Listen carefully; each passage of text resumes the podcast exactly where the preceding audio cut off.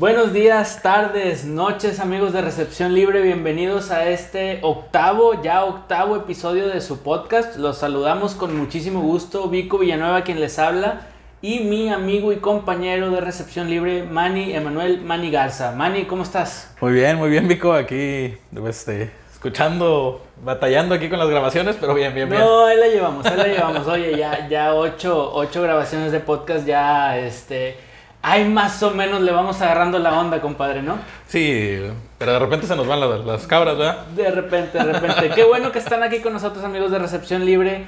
Hoy, como les decía ahorita, hoy, o bueno, en este episodio les vamos a hablar de la última de las divisiones que nos resta por platicar, analizar, para cerrar este ciclo de programas de podcast viendo a todos los equipos y todas las divisiones. Cerramos con quién hoy, Manny?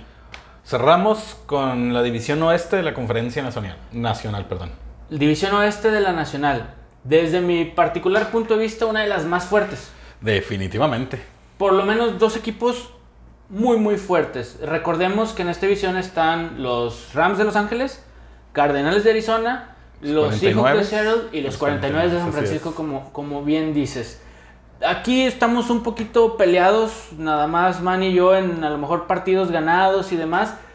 Pero coincidimos y ustedes que nos están escuchando sabrán quiénes son los fuertes y sabrán quiénes son los dos equipos que a lo mejor no tienen tanta chance de, de pelear un comodín o de pelear un pase a la postemporada. Si te parece, Manny, vamos a empezar con los Rams de Los Ángeles. Que yo, yo, Vico, los puse como sotaneros de esta división. Igual yo. Insisto, una división muy fuerte. Sí, aún así. Para empezar a hablar un poquito de los Rams, se deshicieron de jugadores, me parece, claves e importantes en su roster. Muchos muy importantes. Empezando por, yo creo que uno de sus jugadores estrella, eh, Todd Gurley Definitivo. Que ya hablamos de lo que hace, lo que hizo y lo que puede ser para los Falcons de Atlanta, a, quien llegó este, para este año. Se les fue también, o mejor dicho, cortaron a Clay Matthews, ya un linebacker veterano, pero también se fue otro linebacker a Las Vegas, Corey Littleton, que es. fue líder en tacleos el año pasado para los Rams, 134 tacleos el año pasado. Entonces, de ahí de entrada, por lo menos en números, para mí dejaste ir a tu mejor jugador en la defensiva. Por lo menos estadísticamente, ¿no? Así es. Se fue su pateador, que ya lo mencionábamos en el episodio anterior, llegó a los vaqueros de Dallas, Greg, Greg Sorling, perdón. Buen pateador, de lo más certero y seguro, nervios de hacer una potencia en la pierna izquierda, porque me parece que es zurdo. Eh, muy buen pateador, ya hablamos de que los pateadores hasta te ganan partidos de postemporada, etcétera. Baja, me parece sensible y otra muy importantísima, compadre. Brandon Cooks. Brandon Cooks. ¿Qué te parece por ahí que se haya ido Brandon Cooks? Digo, llega a, los Tejanos de Houston. Yo ya había dicho que creo que va a cubrir el lugar número uno en los Tejanos de Houston de Yo creo que no. Tú habías dicho que no, que te quedas con tu pollo Will Fuller. Pero para los Rams es una baja sensible. Sensible pues volvamos a lo mismo. Yo creo que en ese cuerpo de receptores él era el 3. Él era el 3. Definitivo, entonces. Yo soy muy positivo con Cooks, tal vez porque me parece buen receptor abierto. Sí, eh, pero. O sea, tú ves los, los números de, su, de sus receptores 1 y 2. O sea, y distan mucho de lo que hizo Brandon Cooks ahí. Bien. Yo creo que nos quedamos con la imagen de, de Brandon Cooks con, con Tom Brady, güey. Nos ha pasado mucho eso. Sí, sí, es, es, probable. Si tienes razón, es probable. De todas estas bajas que han tenido los, los Rams de Los Ángeles, es la que menos le va a afectar. Me parece que pierde más con Gurley a la ofensiva y definitivamente con su líder en tacleos Littleton a la defensiva. Porque si bien renuevan a un defensivo profundo Michael Brooker, también se queda Aaron Donald, se queda Jalen Ramsey, un corner, se queda, se queda el otro linebacker Leonard Floyd. Mm, no más, o sea, la defensiva no más. Y creo que ese puede ser el punto débil de los Rams de Los Ángeles este año, la defensiva. Sí, o sea, sobre todo la baja de Littleton, porque pues igual Clay Matthews, o sea, lo cortaron y... Esa, pues, gente, esa gente libre. No, encuentra equipo, por algo no encuentra equipo ya. Hasta ahora que nos toca grabar esta, esta división, no ha conseguido equipo Clay Matthews ya es veterano también, a lo mejor es muy difícil o va a encontrar un, contratito de un año tal vez, pero en el draft ahorita nos vas a hablar de, sus picks de draft, el tercer pick fue un guardia nariz, que es lo, lo que reforzó la defensa para este año en los Rams. Así es. Ya, cosa distinta a la ofensiva. Que ya ahorita vas a decir los números de estos receptores abiertos, incluso su ala cerrada. Y a destacar el pick número uno de draft que fue, de los Rams. Así es, que fue Cam Akers, un corredor que tienen, yo creo que todas las esperanzas en que haga olvidar a, Todd, a, Todd, Gurley. Viene del Florida State. Así es, y fue él fue reclutado bueno hasta la segunda ronda porque no tuvieron no tuvieron pick en, ronda 1. Así es, y luego en, en esa misma segunda ronda fueron por un receptor Van Jefferson de Florida. Que viene a ocupar tercer, cuarto lugar en el roster de, receptores abiertos. Sí, me hace que hasta el cuarto. hasta el cuarto. Yo creo que yo pondría a Josh Reynolds como el 3. Sí, y hasta ahorita el roster profundo de, los Rams así está, así está de, en ese orden. Cooper Cup en primero, Robert Woods, con buena alternancia en, participaciones. Sí, definitivamente. Josh Reynolds en tercero y este novato de draft, Van Jefferson, hasta el cuarto puesto. Digo, por ahí a lo mejor puede tener buenas cosas, se te lesiona alguno, COVID alguno y, puede entrar al quite y a lo mejor hacer buen papel. Al que sí le están poniendo todas las canicas, toda la carne al asador es a Cam Makers, al running back. Definitivamente, o sea, yo creo que o sea, quieren hacer olvidar a, a Todd Gurley, la verdad. Yo creo que dos, tres semanitas que dé muy buenas, ya nadie se va a acordar de, de, Todd Gurley. Más porque Todd Gurley ya habíamos dicho entre lesiones y ya una enfermedad que lo puede estar llegando a quejar. Híjole, pero son zapatos grandes que llenar de todas formas. Muy grandes. Son zapatos grandes. Los números de Gurley tal vez no el año pasado, pero años previos fueron muy buenos números y aparte lo que veías que hacía, olvídate de las estadísticas, que yo sé que te gustan mucho, lo que hacía Todd Gurley en el campo, se le encimaban dos o tres linebackers, corners y demás cuando agarraba, ahora sí que carrera, o como decimos a veces aquí en México, cuando agarraba vuelo, a Gurley no lo parabas hace algunos años. lo paraba, así es. Digo, vamos a ver, en Atlanta ya habíamos discutido que va a tener toques a lo mejor un poquito más tranquilos, pero para llenar esos zapatos, un muchacho del colegial necesita hacer algún tipo garbanzo de libra como lo fue ese que Elliott o alguno de estos running backs de los cuales ya hemos platicado en otros episodios. Vamos a ver, a la ofensiva no creo que batallen. No. A la defensiva me, me, parece que la defensiva van a batallar un poquitito más. El año pasado tampoco anduvieron tan tan bien, andaban ahí medianitos, si mal no recuerdo. ¿Defensivamente? Defensivamente. Sí, fueron la defensiva número 13, o sea, un poquito arriba de la ¿De la mitad? De la mitad. Sí. Eh, promediando 339.6 yardas recibidas por juego. Y la número 17 en puntos recibidos con 22.8 puntos en promedio. Números buenos, regulares o buenos. O sea, no, están en la parte baja como lo hemos visto con Gigantes, Washington, Jaguares, etcétera. Pero este, tampoco están en el top 10 en, defensivas del año pasado. Y si te deshaces de, Littleton, tu mejor jugador, cortas a Clay Matthews por veteranía, no llega. E, esa es mi, inquietud. No, no ha sonado, o en la agencia libre no ha sonado un jugador defensivo para los Rams que tú digas, bueno, se fue este, pero llegó este. Y con números de medianitos a buenos, pueden irse de medianitos a malos, a la parte baja de la tabla, de la mitad para abajo de la tabla defensiva. Eh, es por eso que yo los pongo como sotaneros, igual tú, ¿verdad? yo también, yo creo que yo los castigo más que tú. Yo les puse un récord de 7 ganados, 9 perdidos, al revés que el año pasado. El año pasado tuvieron 9 ganados, 7 perdidos. Este año les pongo 7 perdidos y, eh, perdóname, 7 ganados, 9 perdidos. Así es, al fondo de esta división. Yo igual al fondo de la división, pero los castigué un poquito más. Los puse con 5 ganados, 11 perdidos. Sí, sí, los castigaste un poquito más. Digo, a pesar de lo que te menciona en la defensa, creo que la ofensiva va a poder rescatar un par de partidos extra, que es la diferencia que tenemos en números tú y yo. Igual, o sea, hay que confiar en, en Jared Goff, o sea, porque de repente sí te da también unos partidos muy buenos, otros, híjole. Según yo, Jared Goff fue el líder en, en, yardas, no líder, perdóname, entre los líderes por ahí tercero o cuarto lugar en yardas. Sí, sí, sí lanzó mucho, lanzó para 4.638 yardas. Eh, completando 394 pases de 626 para un promedio de 62%. o sea que viendo los números que hemos tenido es medio bajón. Sí, digo, muchas yardas, pero vamos a llamarlo de esta forma, poca producción, vamos a llamarlo así. 22 pases de anotación contra, contra 16 intercepciones. o sea, prácticamente lo mismo. Cada pase y medio te interceptaban, digo, cada anotación y media te interceptaban, por decirte los números así muy, muy al aire.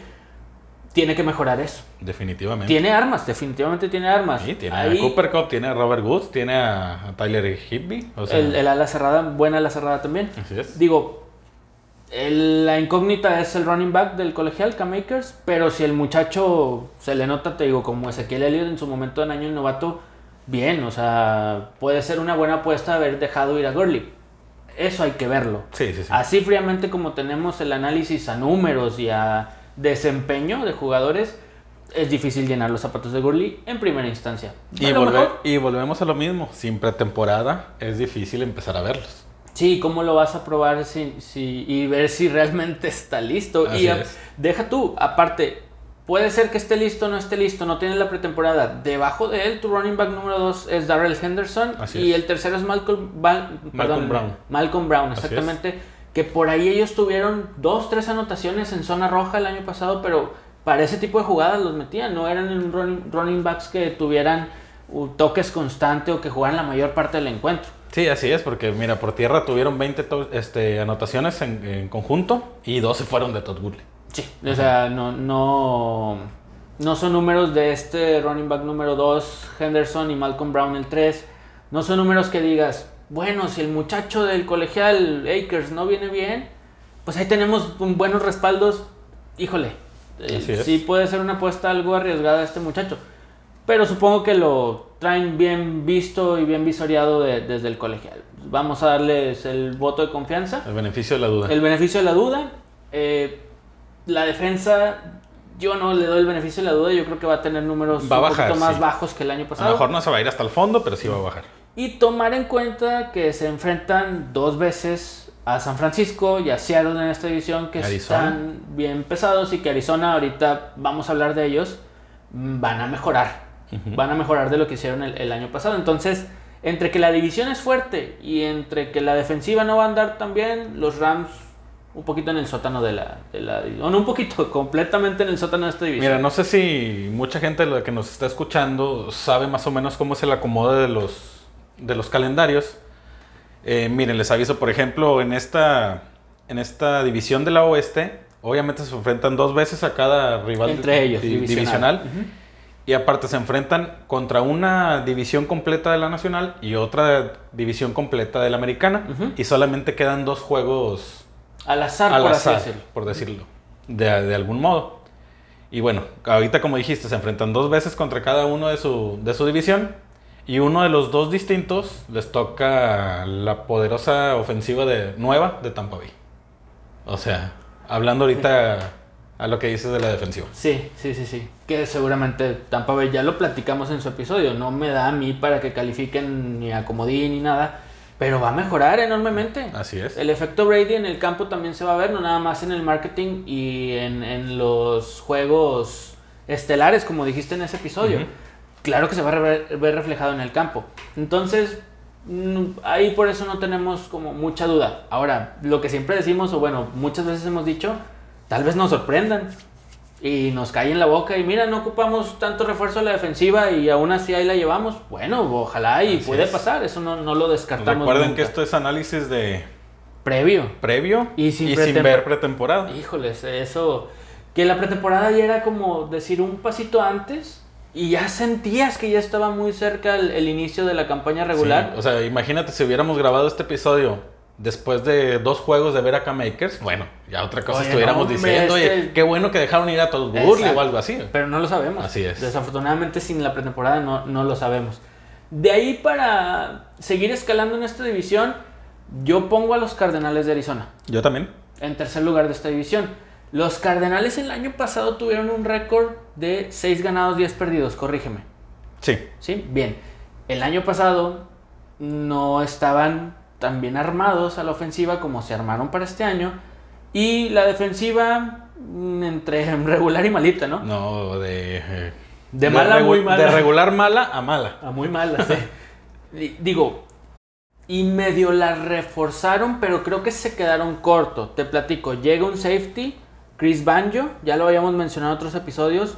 Se hacen de un guardia nariz o un obstáculo, como se dice en inglés, Jordan Phillips, que viene a cubrir ese puesto de guardia nariz titular a la defensiva. En el draft tenemos un linebacker de Clemson. Sobre todo, a mí ese se me hizo un muy buen pick viendo que su carencia realmente era la defensiva. Isaiah al agarrar a Isaiah Simmons, un excelente linebacker que va a venir a ayudarlos bastante. Sí, digo, que era lo que necesitaban a la, a la, a la defensiva. Le dan un contrato a Boda Baker, su mejor safety me parece, de 4 años y 59 millones de dólares, aproximadamente 14.7 millones al año. El safety mejor pagado de la historia de la liga. Así es.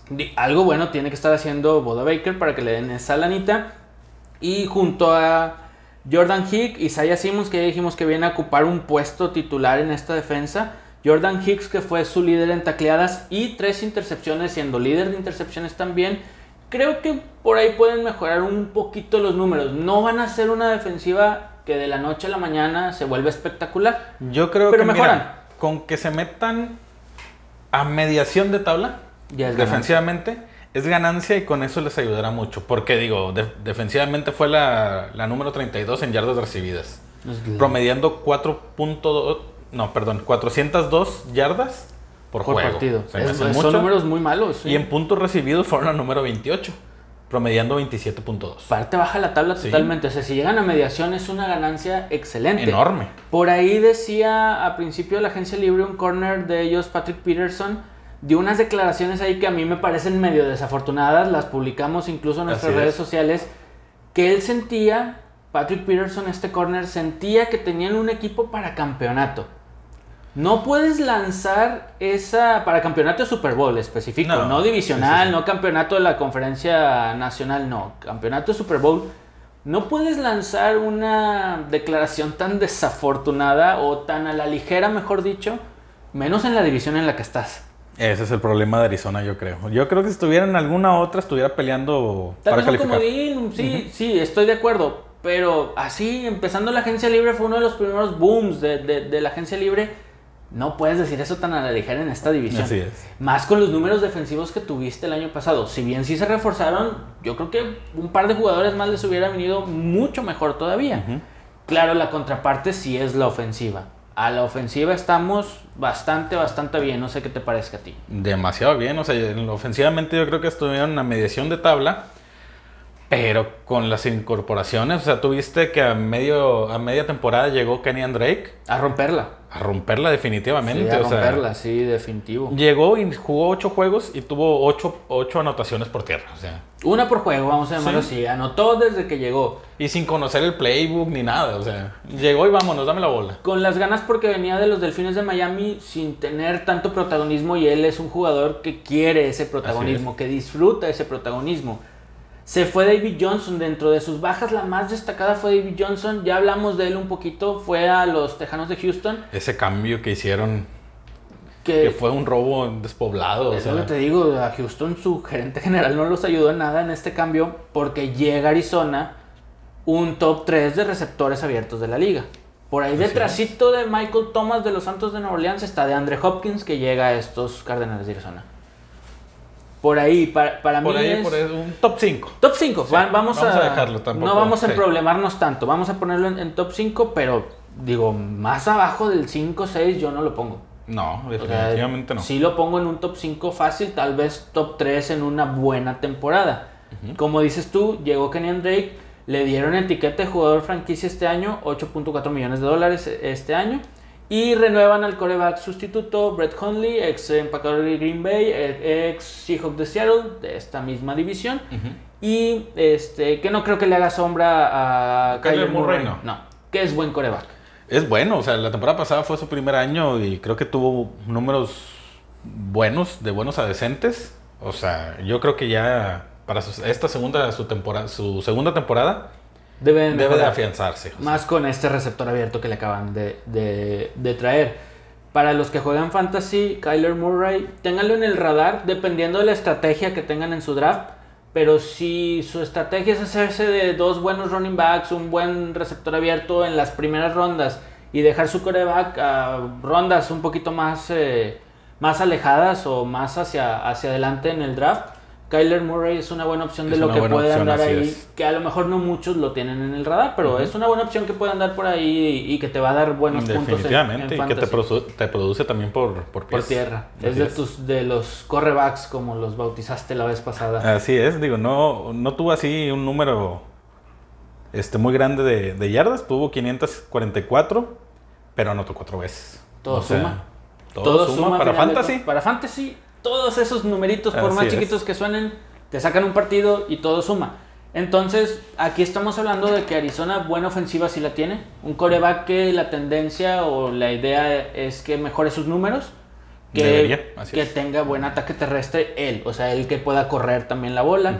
Tienes a de Andre Hopkins, por ahí Larry Fitzgerald es un veteranazo y lo sabemos. Ah, es que te puede sacar la chamba en cualquier, en cualquier momento. Exactamente, dos, tres pasecitos en zona roja y, cuidado, son manos muy confiables. Si el pase va a donde él va en su trayectoria, Fitzgerald no te lo va a, a, no te lo va a dejar caer. Tenemos a Kenyan Drake, como ya lo mencionamos, y Chase Edmonds, que no se me hace un running back tan espectacular. Ahí anda en el roster en segundo o tercero. Sí, porque no se armaron de nada ofensivo en, el, por lo menos en las primeras dos rondas del draft colegial no tienen jugador ofensivo un tackle ofensivo que viene de. En la, tercera ronda, sí. En la tercera ronda, pero es un tackle, vaya. Es el que le abre el camino hasta cierto punto a, a, los running backs o que protege también en ciertas jugadas a, al coreback. Le confían mucho a su receptor abierto número uno, de Andre Hopkins, y le confían mucho a Kenyan Drake, su running back número Definitivamente. Pero yo sí los pongo con un récord mejor que lo que tú los pusiste. Yo sí les doy 10 ganados, 6 perdidos. Es que te digo que el año pasado tuvieron, estuvieron al revés. tuvieron 6 ganados, 10 perdidos. Así es. Yo veo que este equipo se va a afianzar. Volvemos a lo mismo. La temporada pasada tenían a un coreback novato. Sí, sí. Yo siento que este equipo se afianza. No les alcanza para calificar, la verdad. Pero van a tener un muy buen desempeño. A lo mejor sí les di de más 10.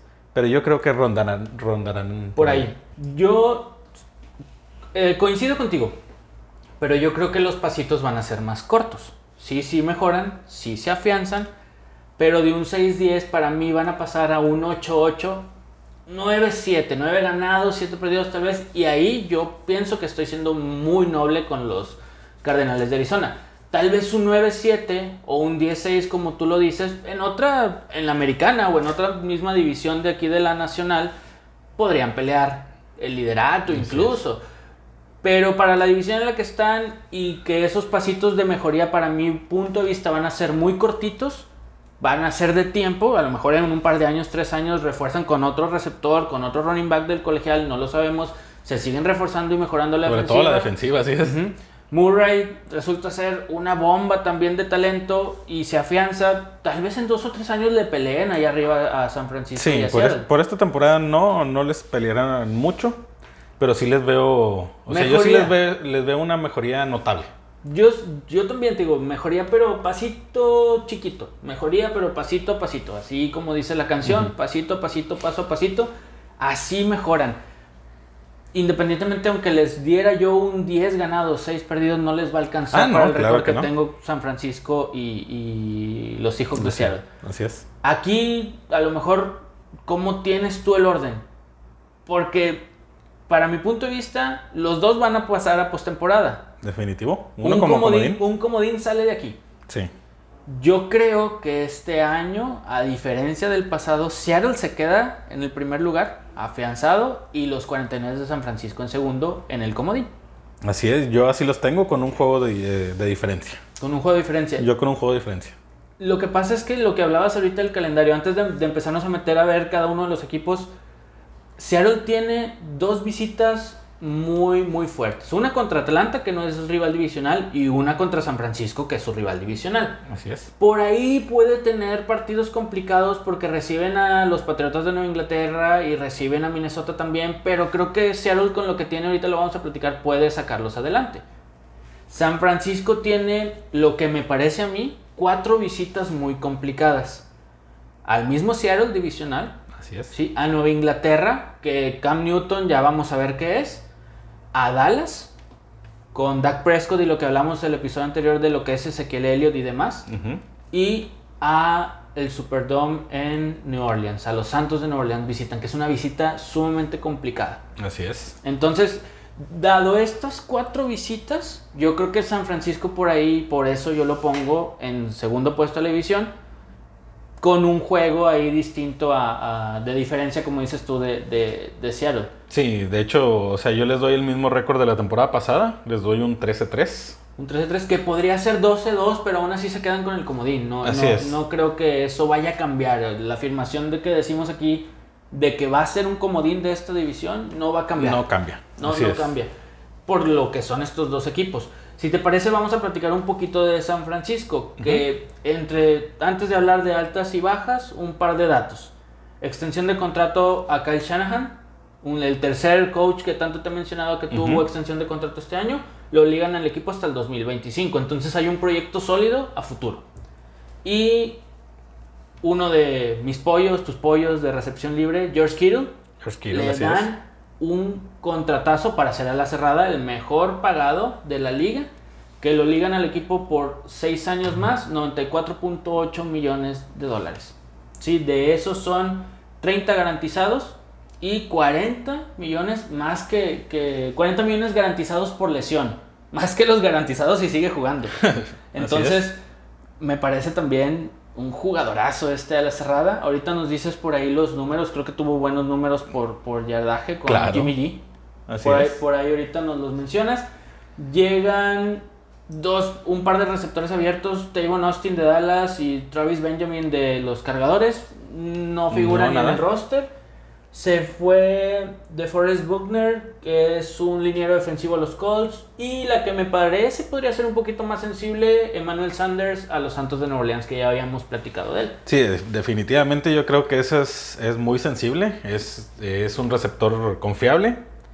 Y más en este caso que su receptor número uno, Divo Samuel, se dice que se va a perder varias semanas. Varias semanas por varias, Varias semanas. qué, qué mala noticia, digo, sobre todo porque se fue Sanders y el que viene en el orden después de Divo Samuel es el... Qué, buena, o sea, qué buena oportunidad va a tener el, el novato, Brandon Ayuk. Exactamente, digo, y a lo mejor él decía, vengo a cumplir con mi función de alternancia receptor abierto número 2. No, papá, vas a empezar de titular número uno, por, por decirlo de alguna forma directo sin pretemporada, que ya lo hemos hablado mucho. Así es, ahí va a tener que demostrar. Y entonces, digo, es una excelente la oportunidad que cualquier novato se, se, espera, ¿no? De me reclutan del draft y empiezo a jugar como número uno en, mi posición.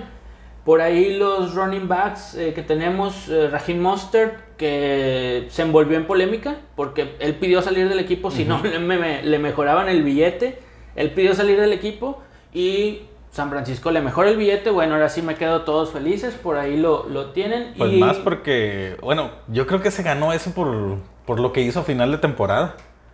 Porque tuvo buenos números, pero a final de temporada. A final de temporada. Porque en temporada regular, o sea, tuvo, valga la, la redundancia, tuvo números regulares. Sí. Y de, seguido de él sigue, también valga la redundancia, Sigue en el orden Tevin Coleman, el ex Falcon de Atlanta, que, híjole, nunca terminó por dar ese estirón que se esperaba de él en San Francisco. Pero pues, ni en Atlanta. Tiene que empezar a hacerlo porque, pues acuérdate que se fue Matt, Matt Sí, se fue a Miami.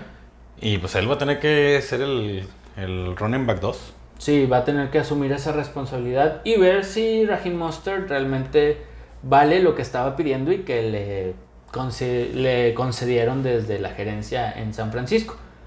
A pesar de estos nombres, que también si te pones muy estricto, los nombres a la ofensiva... No son muy rimbombantes. No, no, no son bombas, no son alguien que digas, ah, es que tienen a este jugador o este jugador, no lo son. Nada más Kiro.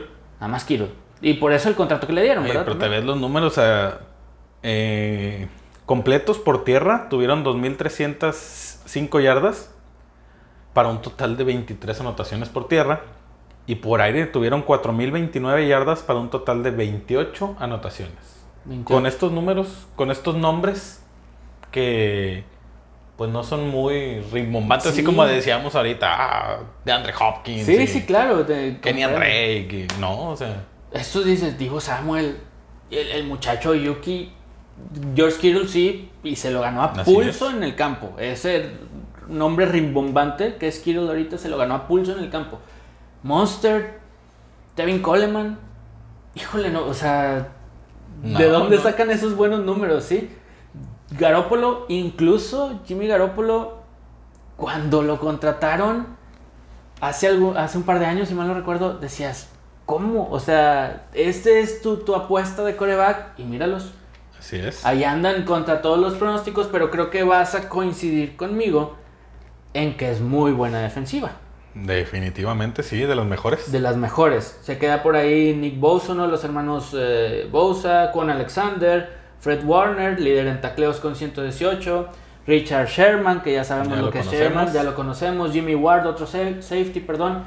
Es una buena defensa esta de, de los 49 de San Francisco y creo que es el fuerte, el equilibrio que siempre nosotros reclamamos a los equipos para que los 49 lleguen a estos números en, en, cada temporada. Así es, fíjate, ofensivamente fueron el número 2, promediando casi 30 puntos generados por juego. Y defensivamente fueron la número 8, permitiendo en promedio 19.4. O sea, o sea ofensivamente estás muy alto y defensivamente estás en top 10. Sí. no, no estás ni, ni rascando la media tabla, ni mucho menos en, las dos estás arriba. Estás arriba. Así es. El equilibrio del cual eh, tanto hablamos. Y aquí es donde vemos lo de hombres, no nombres. Hombres, no nombres. Aquí aplica perfectamente esa, esa frase. Con Seattle un poquito, pero me parece más en San Francisco. Sí, así es. Aplica más que aquí tenemos, aparte otra palabra que a veces dejamos de lado al analizar jugador por jugador y yardaje y demás, es un equipo. Así es. Es un equipo completo. equilibrado. Equilibrado desde la gerencia, la extensión al head coach y todo, y todo su staff. Y el equipo que hacen a la defensiva, el equipo que hacen a la ofensiva con volvemos a lo mismo, hombres. Híjole, a mí se me hace un muy buen equipo. No sé, porque inmediatamente la pregunta es, ¿vuelven a llegar al Super Bowl? Creo que necesitan combinaciones. Así yo de inicio no te los pongo para candidatos de, la Conferencia Nacional para llegar al Super Bowl. Sí, muy mm, fuertes, sí van a pasar a postemporada o directo como comodín aquí como quieran verse los números eh, eh, conforme avance la temporada. Pero para volver a, llegar, para repetir en un Super Bowl este año. Es que volvemos a lo mismo. O sea, tú ves en la completamente en la conferencia nacional, tienes a los 49, tienes a los mismos Seahawks, que ahorita vamos a hablar de ellos. Tienes a los Santos de Nueva Orleans, tienes a, los, Falcons, de Atlanta, tienes a Cowboys, que ya hablamos, tienes a Vikingos y a los Packers. O sea, que todos te pueden dar una sorpresa. Sí, sí, sí. Y tú ves la americana y viene siendo Ravens.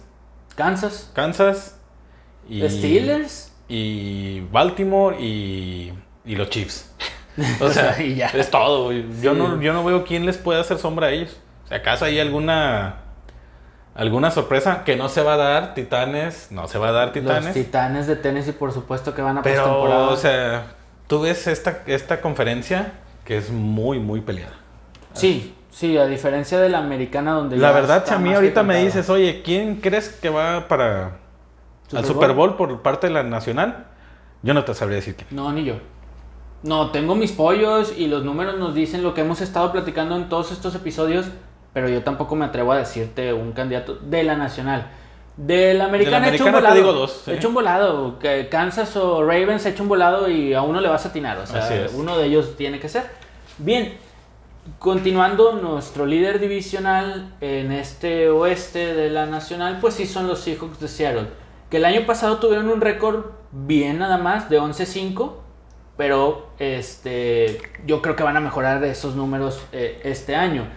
En Seattle se hicieron de el ala cerrada Greg Olsen, veteranazo, que viene de Carolina, Carlos Hyde, un running back que viene de Houston, si mal no recuerdo, ex 49 de San Francisco. También. Eh, y un receptor abierto de los Patriotas, Philip Dorset. Se fue George, George Fant, un tackle ofensivo a los Jets. y se fue Quinton Jefferson, un defensivo también profundo, a los Bills. Llega otro linebacker de Carolina, Bruce Irving. Y llega lo que nos parece también un asalto eh, eh, a mano armada. Jamal Adams en un trade que hicieron por ahí con los Jets. Y qué bueno, o sea, yo, yo veo cómo se reforzaron defensivamente y es lo que me da a mí a pensar para ponerlos como líderes, como líderes este divisionales. Definitivamente. Porque sí, la defensiva sí fue de, de regular a mala. Y viendo que realmente, o sea, quieren reforzarse, tú ves a, sus dos primeros picks de, del draft. Fue un linebacker y una ala defensiva. O sea, quieren acomodar lugar levantar defensivamente. Más, súmale a Bobby Wagner, que ya está ahí, Shaquille Griffin, Trey Flowers, KJ Wright, líder en intercepciones, Bruce Irving, otro linebacker que, te, que ya te había mencionado ahorita que llega.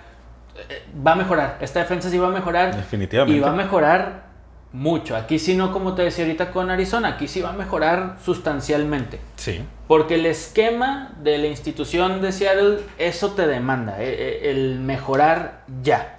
No podemos ir como Arizona, pasito, a ver qué pasa. No, Seattle es demanda ya, mejoras ya, por lo que nos tiene acostumbrado. ¿Qué te gusta? Los últimos 10 años, tal vez, un poquito más, menos, por ahí. De Russell Wilson para acá. Sí, así. Y bueno, toques un muy buen punto. Russell Wilson es muy buen coreback. Yo lo pongo dentro del grupo selecto de corebacks elite.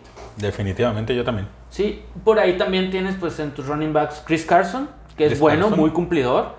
También tienes a Rashad Penny y refuerzas con Carlos Hyde que van a lo mejor a alternar el puesto 2 y 3. Sí, porque hay que recordar, este Rashad Penny creo que sigue lesionado y se va a perder unos, unos cuantos juegos. Entonces ahí es donde Carlos Hyde entra al quite como running back número 2. ¿sí? Tienes a Tyler Lockett, que también se me hace muy buen receptor. DK Metcalf. Y llega a Philip Dorset ahí como un receptor abierto número 3.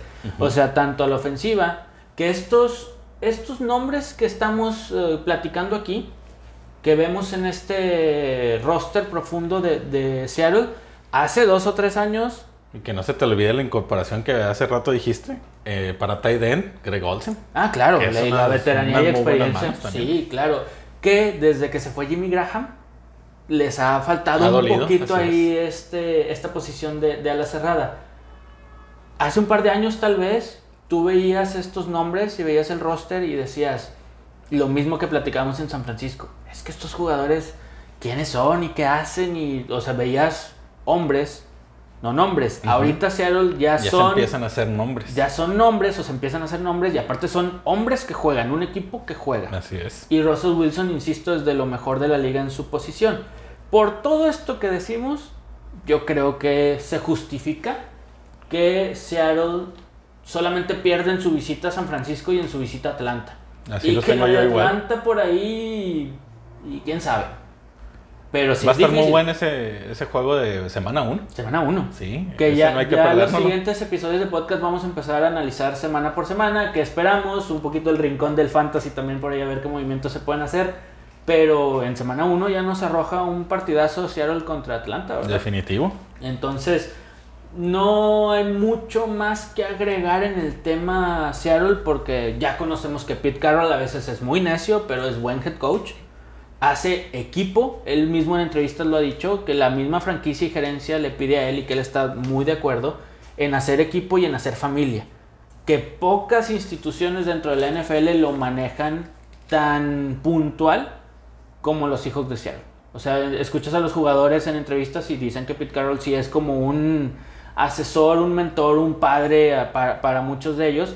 Y, en parte eso, eso, funciona bastante para unir a un equipo. Sí, potencializa todo, la unión, el, trabajo colectivo, el trabajo físico, como el desempeño en la, en dentro del terreno de juego del emparrillado. Entonces yo los veo muy fuertes, muy, muy sólidos. Lo mismo que decías ahorita, no te sé decir si para que lleguen a un Super Bowl, pero están bastante, bastante fuertes los Seahawks. Y los 49 también, por ahí nos cambia el orden y y 49 pasa directo y Seahawks como comodín.